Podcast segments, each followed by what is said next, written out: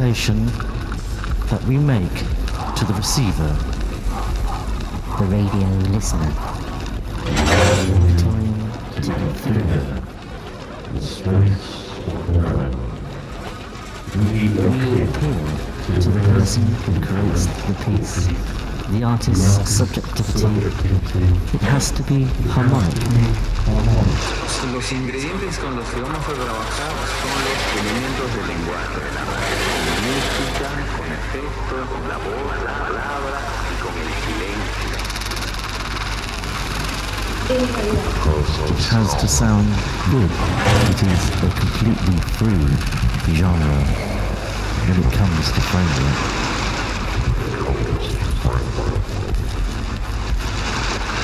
Música, con efectos, con la voz, la palabra y con el silencio. there is no rigid diagram or structure that allow us to design.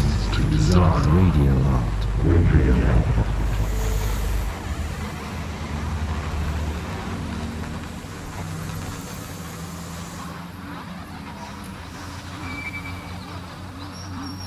listening to the noise, the message,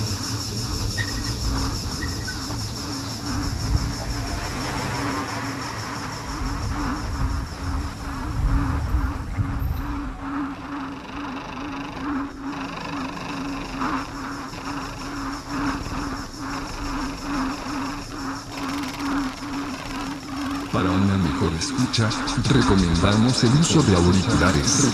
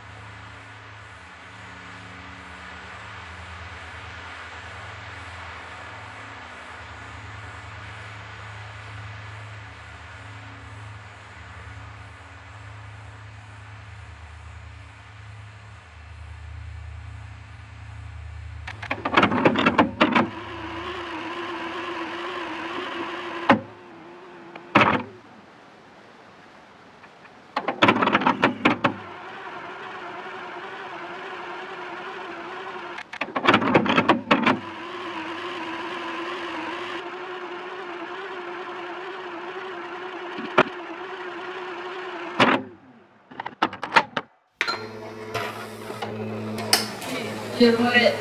Qual era la. non lo ricordo più? Il rumore è il messaggio. Il rumore è il messaggio. Il rumore è il messaggio.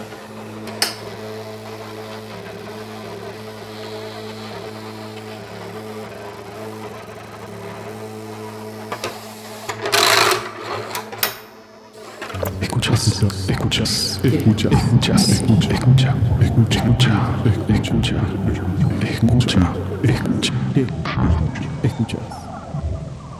¿Me escuchas?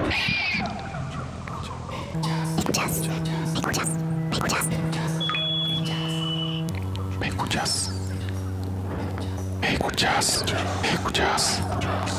¿Me escuchas? ¿Me escuchas? ¿Me escuchas? ¿Me escuchas? ¿Me escuchas? ¿Me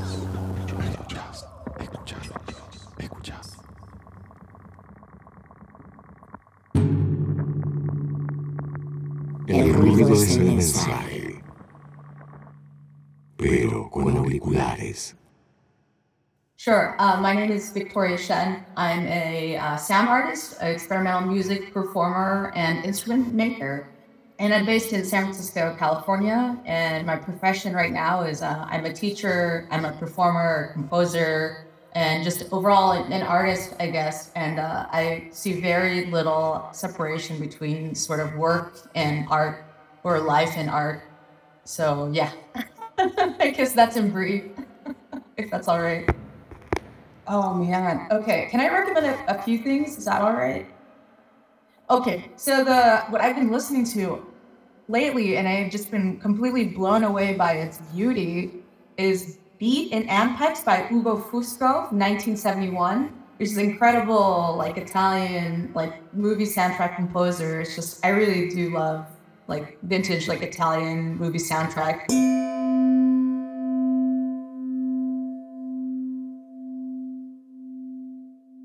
Para una mejor escucha, recomendamos el uso de auriculares.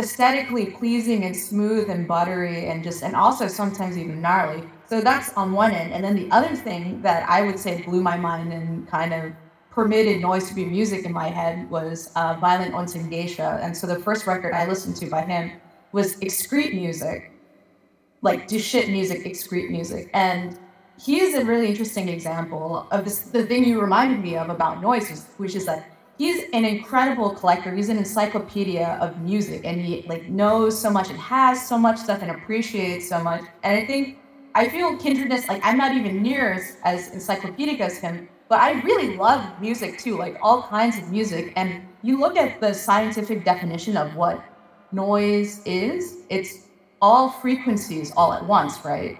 And so I feel like noise music is all music all at once. And then we're working subtractively to, to take up new compositions, new formations of sound within this dense kind of block of noise, dense block of all genres at once. And I think that's how I've been thinking about using records, because again, records are an incredibly recent part of my like sound practice. And like before that, it was just pure extract. It's just electroacoustic stuff only, you know, analog synthesis only. And so that adds this other layer of curation and responsibility and intention. Like artists, like our job is to be an executive, right? Like we're just constantly making decisions, decisions. They're all aesthetic decisions, but we're just, it's always a cascade of like decisions, mark making, whatever. And so I think, you know, that's just another layer of decision that I have to make. Uh, and my initial approach, and this is a- answering your question, Naraja, which I totally like. I skipped over that part before, which is the the way like I've curated my records at first was what was garbage because I live in San Francisco and people are, are so there's such a high turnover. There's always crap on the street. The city really provides like my whole apartment is almost like provided for by like stuff that I found on like the curb, you know. And so I was finding tons of records on the curb, and a lot of them had scratches and stuff. It's like, oh, it's very non-precious. I think the fact that I also didn't grow up with records, I have this like inherent like, oh, this isn't precious. Like I don't, I'm just like a kid. I don't understand yet, right? Uh, I still don't understand. And so that was it. I was just doing things cheaply, as cheaply as possible. Uh, more recently, I'm thinking about for my curation, interesting juxtapositions in terms of genre, interesting juxtapositions in terms of like time and space. I recently did an exhibition in collaboration with DeForrest Brown, who wrote Assembling a, a Black Counterculture recently. Like his, he's affiliated with that whole like Make Techno Black Again uh, movement, and so he was curating records for me, and then I was doing manipulations to them, and so he suggested Alice Coltrane, Ptah, and we got this record special for this exhibition I could not bring myself to cut it. I think that's the one time where I was like, ah, this is really precious. I don't want to de- deface it. And so what I did was uh, I did a, a whole mold just of the entire thing, which is a non-destructive process. And then I was casting little strips, parts, fragments of it, and then taking it up and then shifting it, putting it back down, and then casting around those parts again, kind of getting a similar sort of like psychedelic, like sampling and cut up sort of object. But anyway, that was it. And then I'm trying to be a little bit more. It's very difficult to to walk around politics. That's the thing, tiptoe around like what is correct and what feels right. And so it's a little bit easier sometimes to be like, oh, I'm in Omaha. Let me go to this record store. Like, oh, I've been listening to a lot uh, Ramsey Lewis, and there's a Ramsey Lewis in the dollar bin. That's kind of let me spin this tonight type thing. And so a lot of just chance, and I think chance is a good way to cop out of a lot of responsibility, but I'm okay with that. and I, I think um you know it's, it's kind of fucked up to say if I can be frank, but I have somewhat at least the complexion for the protection, at least in terms of having some leeway in ter- of having like intention. Like I can be a little bit more fast and loose with the stuff that I put, and the fact that I have I could use say East Asian sound palettes and then not be assailed by you know so i think that's kind of a, a nice thing i don't think people really talk about that very much but anyway that's that's one of affordance i have El ruido es mensaje. Pero con auriculares. Prensa Prensa audio. Prensa audio. Prensa. Audio. audio, prensaudio, promoción y difusión de nuevos trabajos. Prensa, arroba, el ruido es el mensaje, punto com.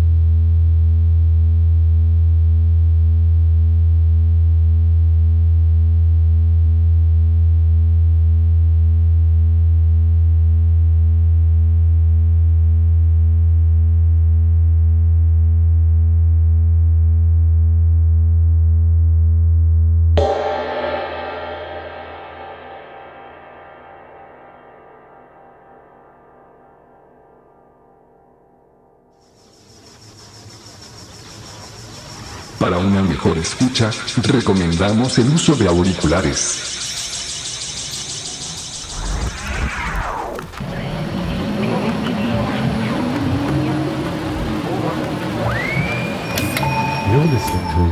El ruido es el mensaje.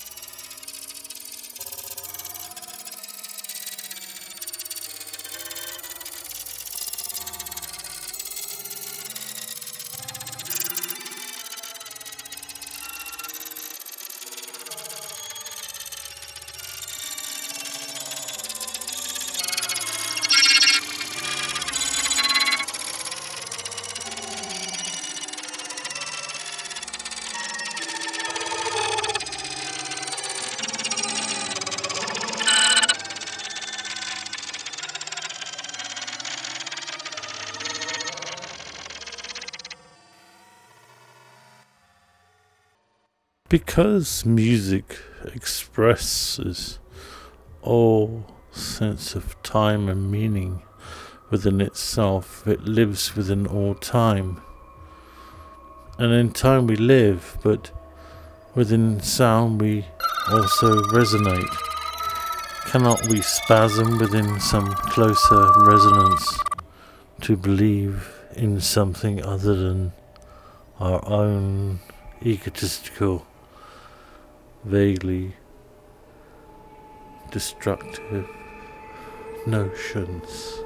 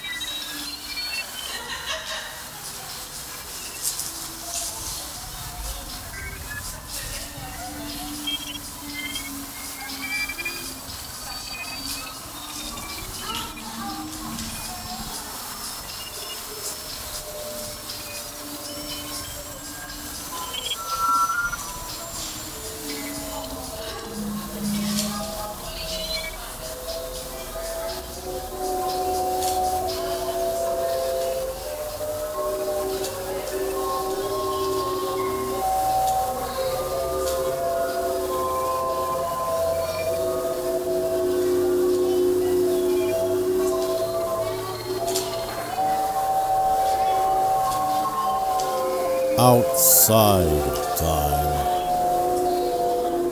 a sound emits, surrounds and vibrates, then changes its nature, becomes something new, something that's not being seen before.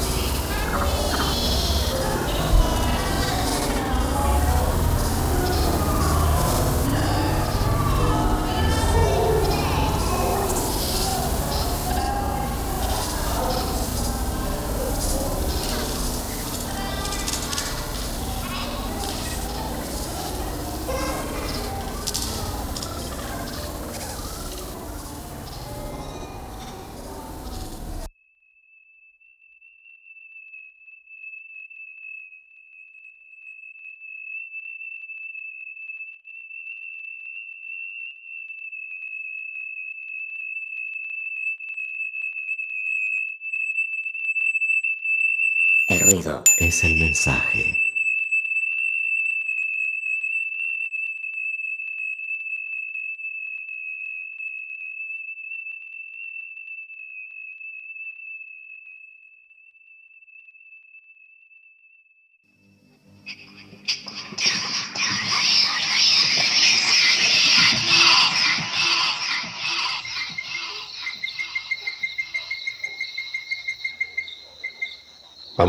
Dice la rana, escúchame, ¿eh? Esto recién empieza.